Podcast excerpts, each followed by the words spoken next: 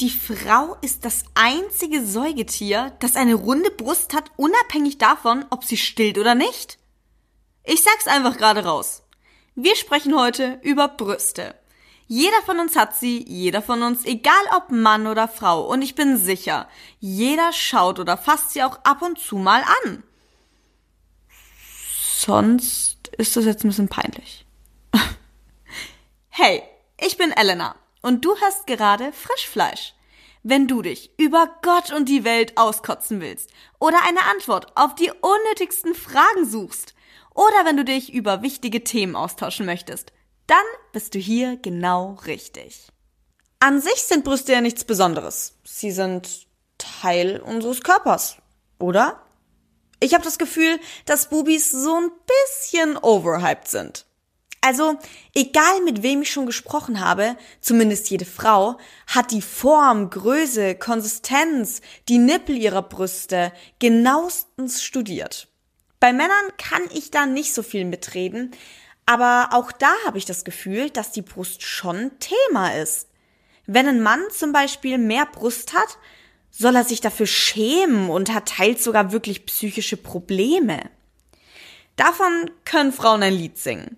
Bei ihnen ist die Brust aber nicht zu groß, sondern vorher alles andere. Zu flach, zu rund, gedellt, zu unterschiedlich, zu hängend oder die Nippel sind zu weich, zu hart, zu groß, zu klein, zu rot, zu hell und die Liste geht gefühlt noch ewig weiter. Aber wenn ich so recht drüber nachdenke, eigentlich ist jedes unserer Körperteile nur auf eine einzige Art und Weise richtig. Und das wird eben durch irgendein Celebrity festgelegt. Nur lässt der sich halt von Personal Trainern in Shape bringen und von Köchen gesund ernähren und legt sich halt einfach auch mal ab und zu unters Messer. Die Möglichkeit hat der Durchschnittsbürger nun mal nicht. Aber hey, für nur ein paar Euro tut es doch auch Facetune und Photoshop, nicht wahr? Nein, um Gottes Willen. Über den Social Media Fake muss ich euch mal eine eigene Podcast Folge machen. Aber heute bleiben wir bei Brüsten und Nippeln. Liebe Männer, ihr versteht sicherlich, dass ich den Fokus auf die weibliche Brust lege. Aber es spricht trotzdem alles dafür, dass ihr dranbleibt und auch etwas dazulernt. Tatsächlich war ich in dem Thema auch komplett unwissend und musste mich erstmal reinfuchsen. Dafür bin ich aber auch recht dankbar, weil ich so wenigstens meine kleinen Boobies gut finde, wie sie sind und ich keine Ahnung habe, was laut Gesellschaft die perfekte Form der Brüste und Nippel sein soll. Zumindest vor meiner Recherche. Juckt mich danach aber ehrlich gesagt genauso herzlich wenig. Tatsächlich habe ich aber jahrelang ganz schlimme Komplexe aufgrund meiner kleinen Brust gehabt. Dazu werde ich nochmal gegen später in der heutigen Podcast-Folge zu sprechen kommen. Jetzt erstmal Booby Facts. Kapitel 1 Größen und Formen. Die Angaben zu den Brüsten ist nicht in allen Ländern gleich. Zum Beispiel ist ein deutsches B-Körbchen ein amerikanisches und australisches A-Körbchen. Da wir deutschsprachig unterwegs sind und wohl die meisten ZuhörerInnen auch in Deutschland leben, werde ich mich auf unsere Einheit beziehen. Es lässt sich außerdem noch sagen, dass die Einteilungen der Größe sich auf die Größe der Brust, aber auch auf die Größe des BHs bezieht. Ist von der Definition her nicht ganz unwichtig meiner Meinung nach. Jetzt legen wir aber mal wirklich los. Die kleinste Körbchengröße ist Körbchengröße A. Jeder folgende Buchstabe ist eine Größe größer. B ist größer als A, C ist größer als B, D ist größer als C und so weiter. Ganz witzig ist, dass man immer wieder über die Körbchengröße Doppel-D hört. Dabei gibt es die im deutschen Maßregister überhaupt nicht. Diese Bezeichnung ist eigentlich amerikanisch, nämlich sagt man hier in Deutschland dazu E-Körbchen. Der Fakt hat mich wirklich komplett überrascht, weil ich noch nie in meinem Leben von jemandem das Wort E-Körbchen gehört habe aber unzählige Male Doppel-D. Aber vielleicht bin ich auch einfach die einzige Person und wirke jetzt absolut dämlich. Fun Fact. Die größten Brüste haben Norwegerinnen. Sie haben durchschnittlich ein D bis E-Körbchen bei einem BMI von 26,2. Nicht nur in der Größe, sondern auch in der Form gibt es unzählige Variationen. Das finde ich mal richtig interessant, weil ich zuvor nur spitze, runde, pralle und hängende Brüste kannte.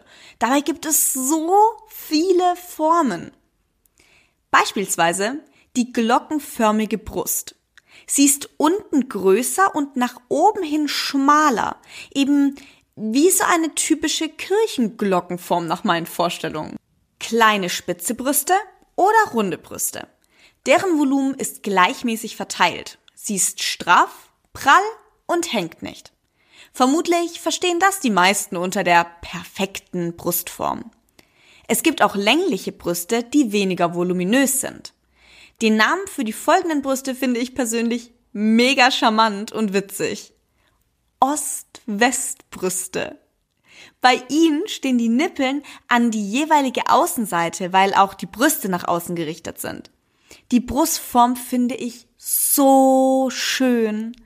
Es gibt auch noch tropfenförmige Brüste und auch asymmetrische Brüste. Diese sind dann einfach unterschiedlich groß. Was mir jedoch auch ganz wichtig ist zu sagen, dass es auch viele Frauen mit einer Fehlbildung der Brust gibt. Tatsächlich gehört gerade die erwähnte asymmetrische Brust teilweise auch dazu, wenn die Asymmetrie stark ist. Ich möchte hier aber überhaupt nicht werten klingen. Bitte denkt das nicht. Ich werte nie in keinster Weise. Ganz im Gegenteil. Sogenannte Fehlbildungen stellen meist gar kein gesundheitliches Risiko für den Körper dar, sondern lediglich für die Psyche. Und das finde ich sehr schade. Aber wie ich angekündigt habe, hat aber wie ich angekündigt habe, hatte auch ich jahrelang ganz schlimme Komplexe und viele Stunden habe ich geweint und mir nichts mehr als eine Brustvergrößerung gewünscht. Ich bin heilfroh, dass ich darüber hinweg bin und euch nun sagen kann, dass egal welche Brust vor mir habt, ihr mit Sicherheit absolut glücklich wärt, wenn die Gesellschaft keine Idealbilder aufstellen würde. Das rufe ich mir immer und immer wieder ins Gedächtnis. Das hilft mir ganz einfach aus dem Grund, weil ich denke, dass 99 Prozent aller Leute nur Dinge feiern, weil jemand anderes es feiert. Wie eine stille Post. Und sorry. Aber das ist für mich keine Begründung, meine kleine, aber feine Brust hässlich zu finden. Und das ist für dich auch kein Grund. Nein. Wenn morgen eine von den Kardashians ihre Silikonimplantate rausnehmen lässt, ist plötzlich eine kleine Brust super hip und sexy. Leider ist der Großteil der Menschheit so unsicher und blind. Bis ich aber an dem Punkt war, Halleluja, hat das lange gedauert und ich würde lügen, wenn ich mir nicht immer noch ein bisschen mehr Brust wünschen würde. Wenn es aber nicht nur Größe oder Form ist, kann sogar die Anzahl der Nippel von zwei abweichen. Es gibt auch Menschen mit drei Nippeln oder nur einem Nippel. Eine zusätzliche Brustwarze nennt man Polytelie. Die können auch einfach entfernt werden, wohingegen eine fehlende Brustwarze, die sogenannte Atelie, mit einer Transplantation rekonstruiert werden kann. Genauso sind sogenannte Hohlwarzen ein eher ästhetisches Problem. Als ich gelesen habe, wie diese Hohlwarzen korrigiert werden, war ich wirklich ein bisschen schockiert. Schlupfwarzen, also Hohlwarzen, werden durch verkürztes Bindegewebe und oder verkürzte Milchstränge verursacht. Bei der Korrektur werden die Stränge durchtrennt und mit einer speziellen Nahtechnik aufgerichtet. Ganz nebenbei geht dabei die Stillfähigkeit verloren. Leute, ist das deren Ernst? Weil Frauen so unsicher gemacht werden durch irgendwelche dämlichen gesellschaftlichen Normen und unter diesen Leiden geben sie ihre Fähigkeit zu stillen auf. Also ich finde es schon krass. Deren Baby wird nie die eigene Muttermilch bekommen können. Wegen sowas. Wenn du da draußen also Schnupfnippel hast, I appreciate that. Ich finde dich schön und noch viele weitere Menschen finden das schön und haben es auch selbst. Sei stolz auf deine Nippel und sei dankbar, dass sie so sind, wie sie sind. Denn ganz genau so machen sie deinen wunderschönen Körper zu einem ganz besonderen und einzigartigen Kunstwerk. Aber abseits von der Schönheit kommen wir zu Kapitel 2. Wie wird die Brustgröße überhaupt gemessen? Dazu wird zum einen der Unterbrustumfang benötigt. Dieser wird, wie der Name eranlässt, unter der Brust gemessen. Zum anderen benötigt man den Brustumfang. Dieser wird am höchsten Punkt der Brust berechnet. Durch die Subtraktion der beiden Umfänge erhält man die Differenz, was dann die Brustgröße verrät. Ein A-Körbchen hat 11 cm Differenz. B hat 13 cm. Das C-Körbchen 15 cm. D hat ganze 17 cm Differenz und so geht es dann auch bei den größeren Körbchengrößen weiter.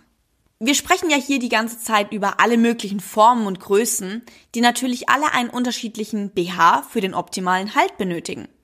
Dabei stellt sich mir eine Frage. Wer hat den BH eigentlich erfunden?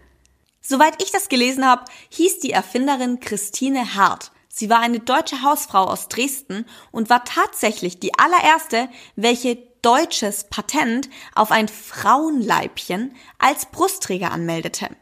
Das geschah 1899, was mich etwas überrascht hat. Das ist ja wirklich nicht so ewig her. Meine Oma zum Beispiel wurde in den 1930ern geboren. Ihre Mutter wiederum hat ja dann die Erfindung in vollen Zügen mitbekommen. Und man kennt auch dieses Bild aus dem Mittelalter, auf dem die Frauen immer so ganz pompöse Kleider getragen haben und eine ziemlich hochgequetschte Brust hatten. In der Tat hat der BH verschiedenste Vorgänger, welche bis ins Jahr 2500 vor Christus reichen. Damals trugen altgriechische Frauen einen sogenannten Korsettgürtel, um die Brust anzuheben. So als würdet ihr unter eure Brust eure Hände auf euren Körper legen und die angeschmiegten Hände einfach nach oben bewegen. Die Brust hat dann selbst keine Bedeckung, sondern wird nur von unten hochgedrückt. Der Nachfolger dieses Korsettgürtels war ein Mastodon. Ich habe an der Stelle wirklich gar keine Ahnung, wie man das ausspricht, ob man das französisch ausspricht oder wie auch immer. Also entschuldigt mich bitte. Jedenfalls war dieses Mastodon ein langes Band aus Wolle und Leinen, was in Rom getragen wurde. Im 14. Jahrhundert begannen Frauen tatsächlich schon Körbchen zu tragen und mit Bändern zu befestigen. Sogenannte Brusttaschen. Der letzte Vorreiter für den BH stellte das Korsett dar. Wurde teils ein enger Body getragen, worüber dann ein Korsett aus Stahl und Holz getragen wurde. Das war wohl alles andere als gemütlich. Die Ablösung dann im 18. Jahrhundert mit dem typischen Bild, welches wir von einem Korsett haben. Und es ist wirklich wahr, dass Frauen ihre Korsetts so eng schnürten, dass sie innere Verletzungen erleiden mussten. Einfach um eine Sanduhrfigur zu haben. Wild. Zum Glück kam dann endlich der BH.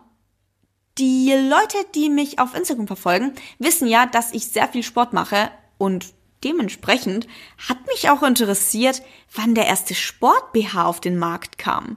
Und das war wohl erst 1977. Es kommt noch wilder. Erst 1994 wurde der Push-Up-BH ein bekanntes Körbchenmodell. Das hätte ich wirklich nie gedacht. Aber auch das hängt womöglich einfach mit unseren Schönheitsidealen zusammen, so wie diese Selbstverletzung früher mit den Korsetts. Und damit die perfekte Überleitung zum vierten Kapitel. Das Schönheitsideal der Brust. Also erst einmal möchte ich hier ganz klar sagen, dass ich von diesen ganzen Schönheitsidealen gar nichts halte. Das bedeutet nicht, dass ich nicht auch ein Opfer davon bin und mich oftmals nicht hübsch genug mit meiner Brust gefühlt habe. Wenn du also nicht die perfekte Brust hast, don't give a fuck mal. Also wirklich for real. Schönheitsideale sind nichts anderes als Trends, die sich über die Jahre auch immer wieder gewandelt haben. Wir kennen doch alle diese alte Figur der Venus, die Göttin der Liebe, des erotischen Verlangens und der Schönheit. Sie sah kurvig aus und würde heutzutage mit Sicherheit als dick bezeichnet werden, was in unserer Gesellschaft ja weniger angesehen ist. Heutzutage ist ein schlanker, aber trotzdem sportlicher bzw. gesunder Körper das, wonach die breite Masse strebt. Wobei gesund leider ziemlich im Hintergrund steht und es ununterbrochen darum geht, seinen Körperfettanteil zu minimieren und gleichzeitig Fett an den richtigen Stellen, beispielsweise der Brust, zu behalten. Durch diesen Sport-Lifestyle ist das Bild der perfekten Brust und Figur einfach generell etwas schlanker, kleiner und fester. Vor den 30ern und 40ern waren ebenfalls kleine Brüste begehrenswert was aber tatsächlich eher rassistische Gründe hatte. In den 30ern und 40ern wurden die Brustvergrößerungen aber tatsächlich beliebter als die Brustverkleinerungen. Später wurde Marilyn Monroe das Bild einer schönen Frau. Wenn ich sie euch beschreiben müsste, würde ich sagen, sie ist wie eine normale, gesunde, sportliche Frau. Weder dick noch dünn, einfach ganz normal, so wie man es kennt. Mir wurde ganz oft erzählt, dass sie ja so sexy war durch ihre vielen Kurven. Und versteht mich nicht falsch, ich finde sie auch sexy. Aber ich dachte, wenn ich nach Bildern schaue, finde ich Bilder von einem curvy Model.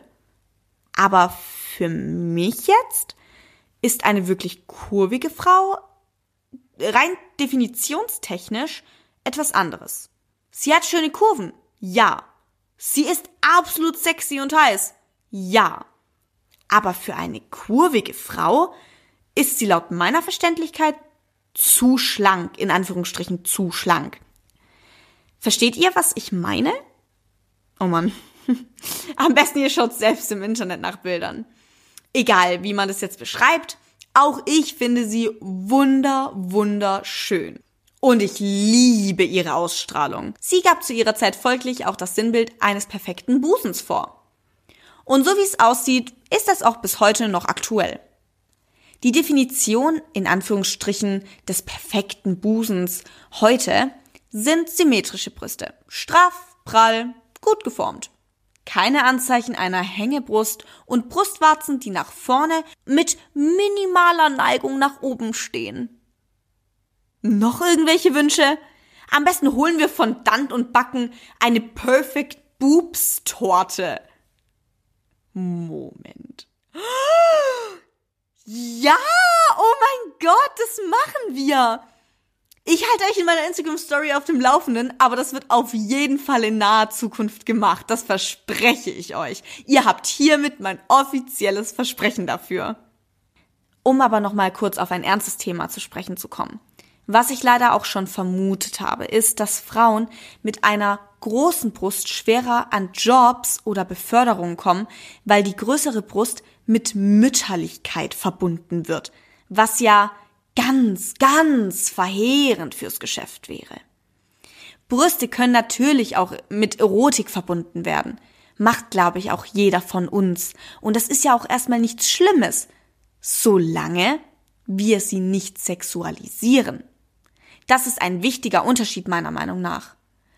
Da wir aber leider in einer sexualisierten, pornoüberfluteten Welt leben, sieht die Realität so aus, dass Frauen mit viel Brust am Arbeitsplatz eben doch oftmals nicht ernst genommen werden aufgrund dieser Sexualisierung und deren Chancen ganz klar beeinträchtigt sind. Zum Abschluss möchte ich noch kurz darauf zu sprechen kommen, wie man eigentlich den richtigen BH findet. In meiner Recherche zu Größen und Formen von Busen habe ich ganz viel zu passenden BHs der jeweiligen entdeckt. Also stell dich vielleicht einfach mal vor den Spiegel und schau, was für eine Brustform du hast. Ich persönlich werde aber demnächst in ein Unterwäschegeschäft gehen und mich professionell beraten lassen. Ja, auch kleine Brüste haben den optimalen BH und Halt verdient. Den zu finden fällt mir tatsächlich sehr schwer, aber Irgendwo da draußen ist er. Ich spüre es. Deine Brust kann sich auch verändern. Einflüsse hier sind beispielsweise hormonelle Medikamente, Wassereinlagerung, eine Schwangerschaft oder auch einfach eine Veränderung des Körperfettanteils, beispielsweise durch Leistungssport, eine Umstellung der Ernährung, aber auch Essstörungen. Mit Sicherheit gibt es noch viele weitere Einflussfaktoren und wenn ihr euch unsicher seid, ob mit euren Brüsten alles stimmt, könnt ihr ja auch einfach mal beim Frauenarzt oder bei der Frauenärztin durchrufen und euch kontrollieren lassen. Ja, hiermit beende ich die heutige Podcast-Folge rund um Titten. Die fand ich wirklich mit am interessantesten von allen bisher. Ich hoffe natürlich, dass ihr die gleichermaßen unterhaltsam fandet. Schreibt mir gerne per Mail an frischfleisch.web.de, wenn euch noch andere Themen auf dem Herzen liegen oder ihr eine unnötige Frage stellen möchtet, die wir dann aber ernsthaft faktisch beantworten werden. Wenn euch der Podcast gefallen hat, spricht ja vor allem nichts gegen ein Abo und eine positive Bewertung. Ansonsten freue ich mich schon, wenn du das nächste Mal auf Play drückst. Bis dahin, ciao Kakao.